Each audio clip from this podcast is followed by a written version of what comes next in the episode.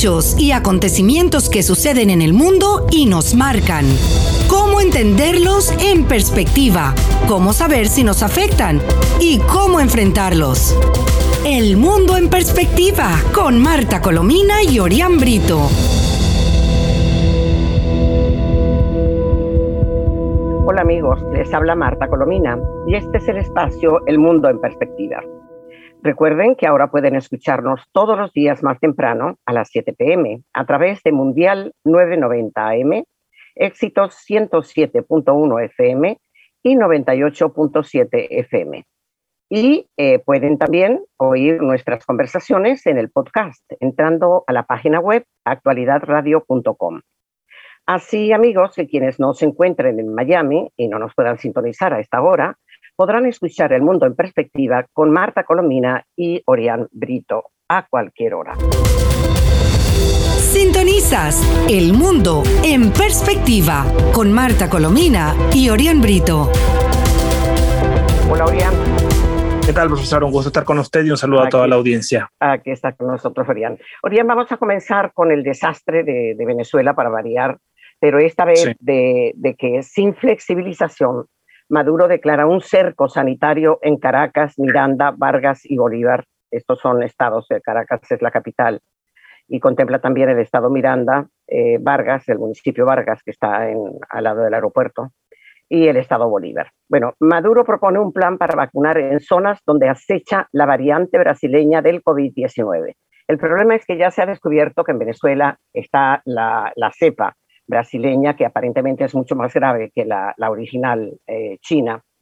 Y eh, se le ocurre esto del cerco sanitario, que todavía no ha explicado qué es, porque además se le ocurre, eh, Orián, que va a obligar a aquellos que demuestran signos de COVID a ser hospitalizados en unos hospitales que están absolutamente llenos de enfermos, que van a estar todos recluidos en una habitación, en zonas absolutamente inhóspitas, que no están los insumos y que además, otra cosa muy importante, no están las vacunas. Porque recordemos, um, Orián, las vacunas que se han recibido en Venezuela, que no dan ni siquiera para un millón de, personas.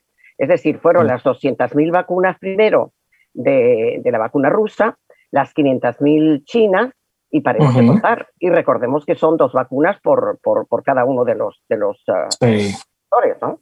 No, no sé qué añadir. Aquí, aquí denunciábamos que muchos, uh, muchos del personal de salud no fueron vacunados en, en la primera etapa y la situación es tan dramática para que tengan una magnitud de cómo está que según el monitor salud en Caracas, por ejemplo, siete hospitales están identificados como centinelas para atención de pacientes con mm. coronavirus. Bueno, hay 239 pacientes que están hospitalizados con síntomas del coronavirus. 33 de esos pacientes están en cuidados de cuidados intensivos. La capacidad de los hospitales está sobrepasado. Por ejemplo, le voy a poner el, el, dato, un hospital del Iris en el oeste de Caracas hay 14 camas para pacientes y actualmente hay 19 personas, es decir, hay 5 que no tienen camas.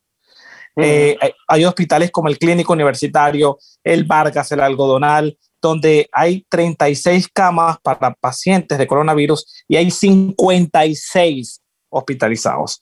O sea, no hay, como dice la expresión, no hay cama para tanta gente. No, no, no hay. Bueno, yo hablé hoy con, con un médico y me, estaba explicando de la, de la Federación Médica y me decía que es que además hay pacientes en el piso, acostados en el piso, y que están unos al lado de los otros, y eso es algo terrible. Y por otra parte, las clínicas privadas están sobresaturadas y la mayor parte de ellas tienen un letrero que dice no se aceptan ya más pacientes con COVID-19. Así Y esto ocurrió por la irresponsabilidad de un régimen que no ha establecido protocolos de salud para, para, el único país que tenía cuarentena supuestamente siete días y siete días no, y que en carnavales relajó todo tipo de medidas, la gente se fue a la playa y ahí y aquí vemos la consecuencia de lo que se había advertido hace semanas. Sí. Bueno, y, otra, otra cosa es el número de muertes que no, que no las revela. Nunca antes como ahora eh, eh, ha, habido muertes que no están registradas por el, por el régimen y que aparentemente eh, todos los epidemiólogos y los voceros de, de, la sanidad sobre todo de, los sanitarios que, están, están aterrados, eh, indican que el número de, muertes y de, contagiados es muy, muy superior al que revelan las, las, cifras oficiales. ¿no? lo cierto es que el colapso del sistema de salud, Orián, convierte a la, a la, campaña de vacunación que no ha empezado, porque tú el otro día estabas explicando que todavía eh, el, el, la mayor parte de los hospitales no han recibido las vacunas. Entonces, ¿cómo van a estar en una campaña de vacunación si los hospitales y, y los centros no, no, no están recibiendo la vacuna? Tú, tú, tú imagínate eso. Sí. Y, se suma la promesa falsa de las 10 millones de dosis, ya casi, ya estamos a mitad de marzo y no llegan más vacunas y no tienen acceso, como ya lo hemos denunciado en reiteradas oportunidades, al sistema COVAX porque están endeudados, no han pagado. No, no, no, espera, y hace dos o tres días recordó otra vez el vocero de la Organización Panamericana de la Salud que Maduro no había pagado la deuda que tiene con, con, el, con, el, eh, con, justamente con la organización, ¿no? Sí. Mira, como, como los temas que tenemos son muchos y, y el tiempo no, no, es mucho, vamos a tocar un, tema que indigna realmente, indigna y demuestra que todos aquellos que, que, que provienen de la, de la línea de, de, amigos de Maduro son casi eh, iguales que Maduro o peor, ¿no? El caso de Bolivia, que detiene a la expresidenta interina Yanine Áñez acusada, oye esto, de sedición y terrorismo. ¿Cómo van a decir que Yanine Áñez está acusada de sedición y terrorismo si puso la fecha de, la, de las nuevas elecciones? se hicieron las elecciones. Eh, se, y ganó, ganó la, la, oposición, es decir, ganó el representante de, de, Evo Morales. Eh, y, y, y, entonces ella es la acusada de sedición y terrorismo o son acusados de sedición y de terrorismo Evo Morales, que tiene delitos que fueron, por cierto, eh, sentenciados por los tribunales. No fue decisión de, una decisión política, sino una decisión judicial, ¿verdad? Un Evo Morales que salió huyendo porque salió huyendo cuando, cuando tuvo que salir del poder por, por su práctica fraudulenta electoral y que ahora le, le eh, eh, encabeza esta persecución, porque no hay otra forma de llamarla, contra Yanine Áñez y contra quien fueron sus ministros, ¿no? Además, eh, han alertado porque no, eh, según varios juristas eh, bolivianos, no se explican que una expresidenta sea criminalizada o sometida a la justicia ordinaria y no, no, pasada, por ejemplo, al Congreso o a algún tipo de investigación, porque por supuesto esto se trata de una persecución. Ella alertaba, ya escribió una carta desde prisión a la Unión Europea y a la Organización de Estados Americanos porque denunciaba que por supuesto no estaba siendo víctima de, de un proceso para nada para nada. Y ya la OEA la, reaccionó. La Organización de Estados Americanos expresó su preocupación por la situación actual tras la detención de Janina Áñez. Dice que el diálogo político profundo de todos los actores es necesario, pero ahí lamentablemente lo que uno ve es lo que uno ya ha vivido en Venezuela. Sí, que, sí, sí. y detuvieron también a los exministros de Justicia y de Energía, que también fueron detenidos. Por cierto que la Fiscalía, eh, que por cierto controla, por supuesto, el, el régimen, eh, de Bolivia, pide seis meses de detención preventiva para Janine Áñez. ¿Por qué detención preventiva si ella se entregó, si estaba ahí, ella no se fue, ni siquiera se fue? No. Algo, porque, porque hay, hay peligro de fuga, porque ellos se fugan, claro, ellos cada vez que aparece la justicia por ahí se fugan, pero eh, eh, esta, esta no. Y Áñez, por cierto, sí, acudió no solamente a, a donde tú señalas, a la, a la OEA, sino también a la Unión Europea y eh, el, Antonio Guterres, que es el secretario general de, de la ONU, exigió garantías procesales ante el arresto de Janine Áñez. Ahora, yo me pregunto, ¿cómo piden garantías procesales cuando sabemos quiénes son? Yo, yo a veces me sorprende los voceros del mundo, porque ella está sometida a quienes sabemos a una venganza eh, por parte de, de, Evo Morales, que ya lo ha expresado abiertamente. No es algo que nosotros inventamos, él, él, lo ha dicho. Sí, no, no, pero, e, e, es que además, eh, eh, tú lo señalas, ¿no? El secretario general de Naciones Unidas pidió respetar el debido proceso. ¿Cuál debido proceso? Si sí que se la puso presa y todo lo que se ha hecho es absolutamente ilegal, totalmente en contra del, de, cualquier proceso judicial decente. De hecho, la, Organización de Estados Americanos él pide en, su reacción la liberación de todos los detenidos en el marco de este contexto hasta contar con procesos y mecanismos imparciales para determinar responsabilidades. Pero ya sabemos, por favor, que no, no, no va a ocurrir. Bueno, valoro mucho el gesto del gobierno interino de Venezuela que ha pedido la liberación, entre otras voces que, que, que, que, critican esto. Por cierto, uno de ellos fue los, los jerarcas de la iglesia en Bolivia y ya Evo Morales arremetió contra ellos, diciendo que la, que la iglesia se pone al lado de los persecutores, así dijo, por, favor. Bueno, y además que expresaba su alegría, que qué alegría que estaba presa Janine, ¿no? Y, por cierto, fíjate, la popularidad, y me lo pones entre comillas, popularidad de Evo, se mide por el espectáculo del, de este pasado sábado que tomó una, ah, un avión en Cochabamba y uh, tan pronto como se enteraron que estaba allí, lo, lo, abuchearon, todo se movió, todo el aeropuerto, lo abuchearon, en el avión lo destruyeron todo el tiempo este, zapateando y este, diciendo fuera, fuera, fuera, es decir, abucheándolo. O sea, no lo quieren en absoluto. No.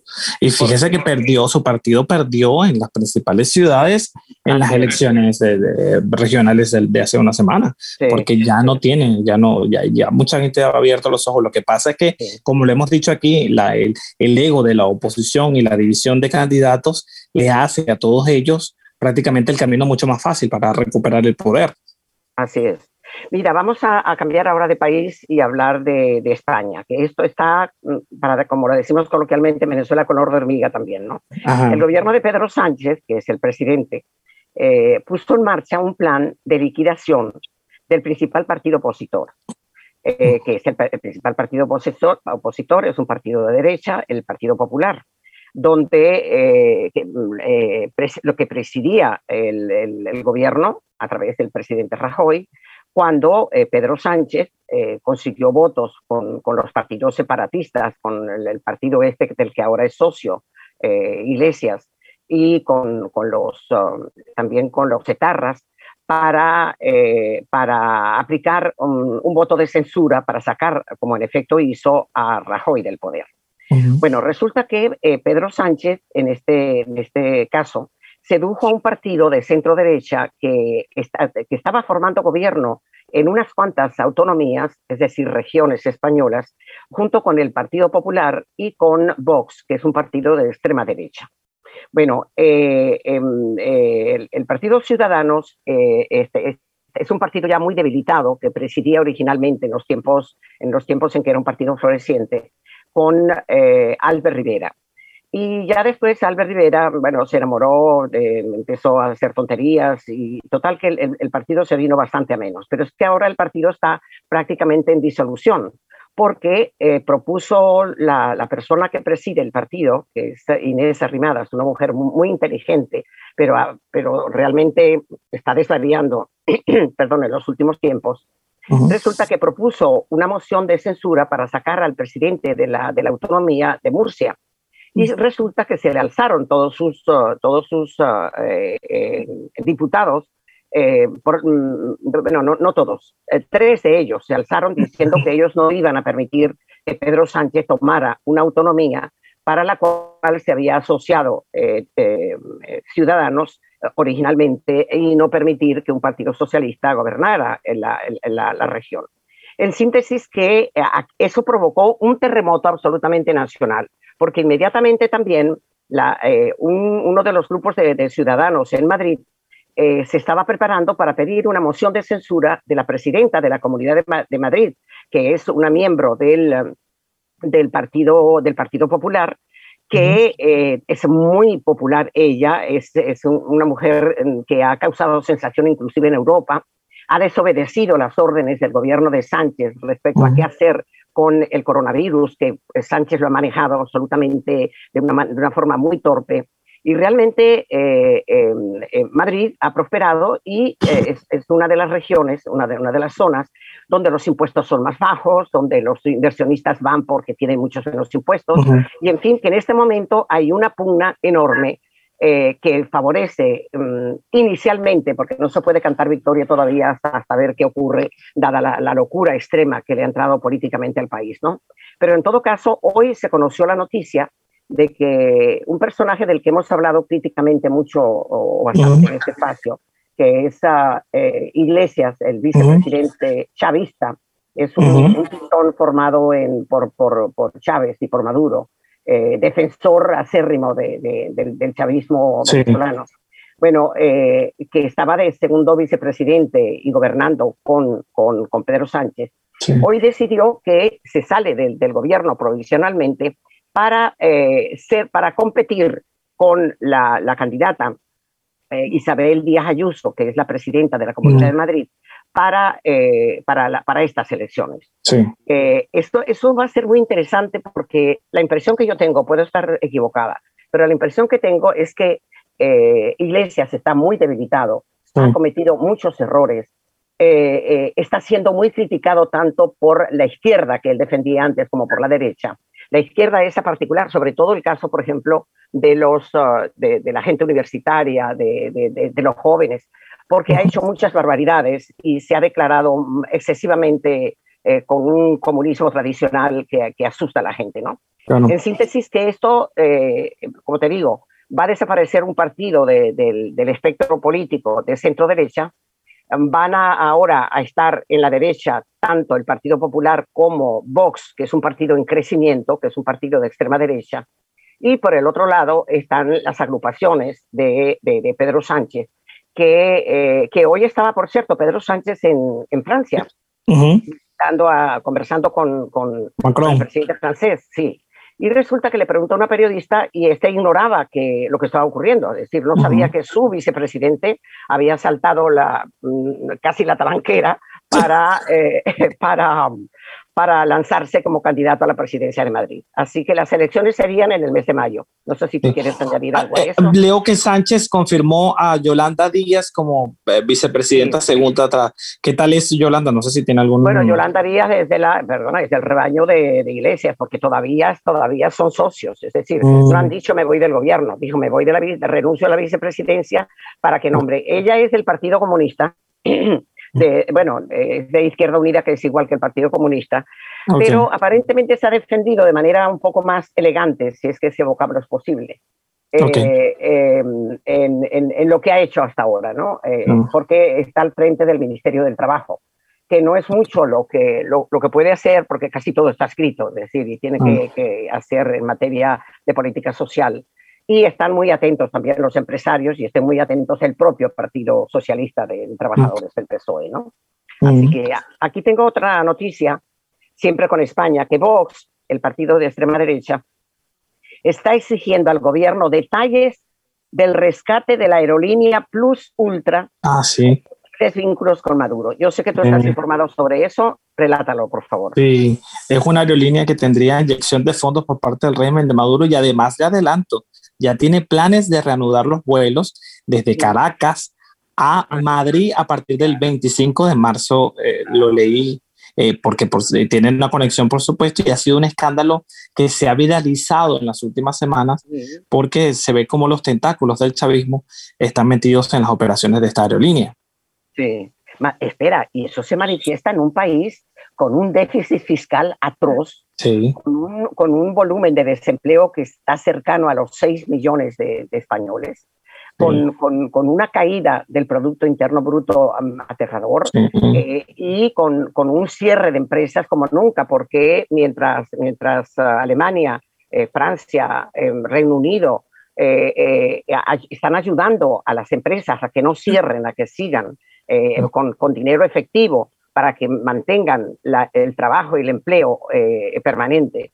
En, el caso de España no ha habido ese tipo de ayuda. Están esperando la, contribución de la Unión Europea, que por cierto, esa contribución de la Unión Europea ya la están repartiendo de una manera obscena, es decir, favoreciendo a los suyos en vez de favorecer a los que lo necesitan y a aquellos que pueden estimular el empleo. Sí, así es. Mira, vamos a hablar de Bolsonaro. Y, con la, y con la amenaza de una tercera ola, ¿no? Que mantiene a Europa en suspenso. Muy compleja la situación. Sí, y que España la ha manejado fatal. Es decir, eh, eh, eh, España se ha comportado como, como, como Maduro, me estoy refiriendo al gobierno español, a la hora de ocultar las cifras de, de, víctimas del, del coronavirus.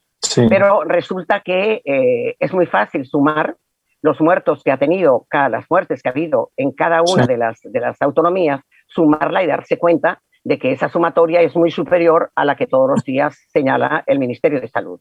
Así que eh, en, ese, en eso andamos. Mira, eh, el otro día tú estabas apuntando el peligro que suponía para Bolsonaro la libertad, así sea provisional, el hecho de que pueda lanzarse como candidato por decisión de un juez que, cuya decisión va a ser examinada por el Tribunal Supremo, pero no sabemos cuándo esa, ese estudio del Tribunal Supremo se va a producir. Y eh, se enfrenta, el, el, titular que escribe hoy la, la, la AFP, la agencia dice, el gobierno de Bolsonaro se enfrenta a un fuerte retorno de Lula. Quisiera un comentario tuyo. Sí, y un fuerte retorno de Lula, porque Lula, desde el primer momento que supo la decisión, ya él cantó cuál es su jugada. Su jugada es no descartar volver. Y dice que, y, aparte que lo ha adelantado, como el, Foro de Sao Paulo, todos esos movimientos izquierdosos en la región, eh, está agarrando impulso para él aprovechar. Y por supuesto, no se puede negar que el manejo de la pandemia, en el caso de Brasil, de Bolsonaro, no ha sido el mejor. En consecuencia, eso le está dando mucha fuerza a Lula. Ya ha realizado actividades políticas, se vacunó y el acto de vacunación este fin de semana lo hizo como un acto eh, de propaganda terrible, terrible. bueno, fíjate, y eligió además, eh, tú, tú lo anotas muy bien, eligió Lula el flanco más débil de, de, Bolsonaro. Claro, claro. las decisiones imbéciles, así las calificó, decisiones imbéciles del gobierno para enfrentar la pandemia del coronavirus, que ya dejó 275 mil muertos. Sí. Y, además dijo, en ese tono muy de izquierda, este país no tiene gobierno. Exacto. Y eh, eh, eh, por supuesto, las elecciones son en el 2022. En todo caso, hay que esperar la decisión que tome el máximo tribunal, pero Bolsonaro sí eh, debe, porque tiene una imagen desgastada, eh, tomar en cuenta lo, lo que se le presenta ahora con un Lula, con un Lula libre y con un Lula que ya, ya dice a dónde quiere ir, ¿no? Retomar el, sin embargo, Fíjate, sin embargo, eh, algunos analistas piensan que a primera vista la habilitación electoral de Lula puede servirle a Bolsonaro que es, que es un político, te, leo textualmente, forjado en la dinámica de la confrontación, eh, para el cual eh, tener un enemigo es esencial. Pero eh, lo, lo, bueno de, de, este caso es que las encuestas revelan que si bien es cierto que eh, Lula tiene todavía partidarios y que es muy hábil políticamente, eh, la verdad es que los gobiernos de él fueron muy corruptos y fueron, eh, ellos están ya muy cansados. Y aparentemente, como hay muchos que no les gusta Bolsonaro y otros que no les gusta Lula, hay una gran cantidad de, de gobernadores y de, y de agentes políticos que están tratando de ver si se consigue algún, alguno que pudiera ser candidato atractivo, que no representara los defectos de Bolsonaro ni los defectos tampoco de Lula. Así que yo creo que muchas cosas están abiertas ahí. ¿eh? Sí, sí, Mire, quiero aprovechar la oportunidad que todavía nos quedan unos minutos porque hay una información de último minuto que ha surgido aquí en Estados Unidos y es que los senadores eh, republicanos y demócratas han presentado una ley llamada Bolívar que este, este proyecto de ley llamado Bolívar busca la prohibición de operaciones y arrendamientos con el régimen autoritario de Venezuela. Esta legislación, en caso de aprobarse, yo creo que es muy positivo porque lo tiene el apoyo de los dos grupos políticos, de republicanos y demócratas, eh, prohíbe a las agencias federales hacer negocios con cualquier persona que apoye al régimen opresivo de Nicolás Maduro. Ojalá ese ejemplo lo hubiese tomado España. Por ejemplo, no hubiese ocurrido lo de Plus Ultra, eh, ese tipo de negociaciones. Hay otras cosas peores. Sí, sí, sí. Sí, digo esa porque la que acabamos de mencionar. Pero esto ya está allí en el Senado y lo han apoyado entre los senadores para prohibir, como ya lo dije, prohíbe eh, eh, contratos, en fin. Eso venía, venía, lo, lo propuso un, un, diputado primero, un, un senador, eh, y, venía, venía manejándose, ¿no? Y ahora está, está cuajando, ahora está, está ya... Eh, sí, ya, tiene, ya, tiene forma y se une a, ese plan bipartidista para, para seguir manteniendo la presión en contra del régimen de Maduro. Muy positivo. Mira, yo creo que nos queda unos segunditos y podemos hablar de, de, de, cómo Maduro está, está saqueando el país. Aún, aún todo el país saqueado en el que, en el que está, ¿no? Eh, eh, fíjate que hay aquí una información del diario ABC que dice, con extremo hermetismo se manejan concesiones de gasolineras en Venezuela. Y las gasolineras de Venezuela eh, las está dando a Maduro para sus amigos, aplicando la ley antibloqueo que le permite a Maduro hacer lo que le dé la real gana, tratar a Venezuela como la ha tratado siempre, como si fuera su hacienda personal, y repartir lo que queda eh, y, las, y las empresas que fueron, que fueron eh, confiscadas por, por Chávez como le da la gana eh, y a quien le da la gana. Y por supuesto, quien parte y bien reparte se queda con la mejor parte, como dice el dicho, ¿no? Y entonces así está. Pero esto hay que, hay que ponerle encima la vista, ¿no? Y mientras, y mientras hace eso, regala el, el, ahí una escasez de diésel brutal en Venezuela que haya paralizado, por ejemplo, a planta, a, lo que es la industria azucarera, a otras industrias, a, los transportistas, pero sí lo entrega al régimen cubano, que se no le puede faltar absolutamente nada. Es, eh, eso es realmente traición a la patria, ¿no? Que ellos tanto les gusta este término. Eso fue lo que dijo Juan González hace unos días, ¿no? Que Maduro guarda el diésel para el ejército y para Cuba, dejando que el pueblo sufra. Esas son palabras del, director de asuntos del hemisferio occidental en el Consejo de Seguridad Nacional de, la Casa Blanca. ¿no? Nos quedan dos minutos, pero no sé si quiere decir algo sobre lo de Alex Saab, que hoy fue noticia. Ah, sí, sí, Aprovechar que estos dos minutos. Bueno, pero dile tuya. Que lo sí, bueno, claro, un tribunal, pero no es un tribunal propiamente de Cabo Verde, un tribunal africano, eh, se mostró contra de lo que es la extradición, pero hay que recordar que el proceso lo lleva el tribunal de Cabo Verde, que lo ha, ese proceso va avanzando. Eh, eh, por supuesto, la defensa y todo lo, que es la propaganda del régimen chavista está haciendo ver, porque lo he visto ya en redes sociales, como que la extradición a Estados Unidos no se va a dar, algo que se va a quedar con No, no, no, fíjate, es el tribunal de la CDAO que falló contra la extradición de a Estados Unidos.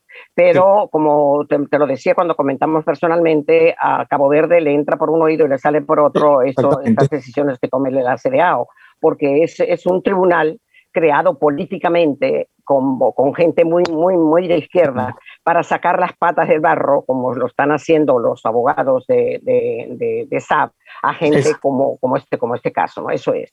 Pero acuérdate que, y con esto concluyo, que el, el, el, Tribunal de Apelaciones, del que ya depende... Eh, el proceso, ¿sí? ya dijo que eh, este tribunal de CDAO no tiene absolutamente ninguna injerencia ni puede dar órdenes, ni sus decisiones son asumibles por, eh, por Cabo Verde. De modo que yo creo, yo creo, y ojalá no me equivoque, que la extradición de este señor está muy cercana a Estados Unidos. Muy cercana. Así es. Bueno, nos despedimos. ahora sí, pues nada, nos despedimos, eh, como siempre, agradeciendo la atención que, que, nos han dispensado y nos despedimos hasta el próximo día. Despídete tú también. hasta la próxima, cuídense mucho y gracias por su sintonía. Así es. Hechos y acontecimientos que suceden en el mundo y nos marcan. Cómo entenderlos en perspectiva, cómo saber si nos afectan y cómo enfrentarlos.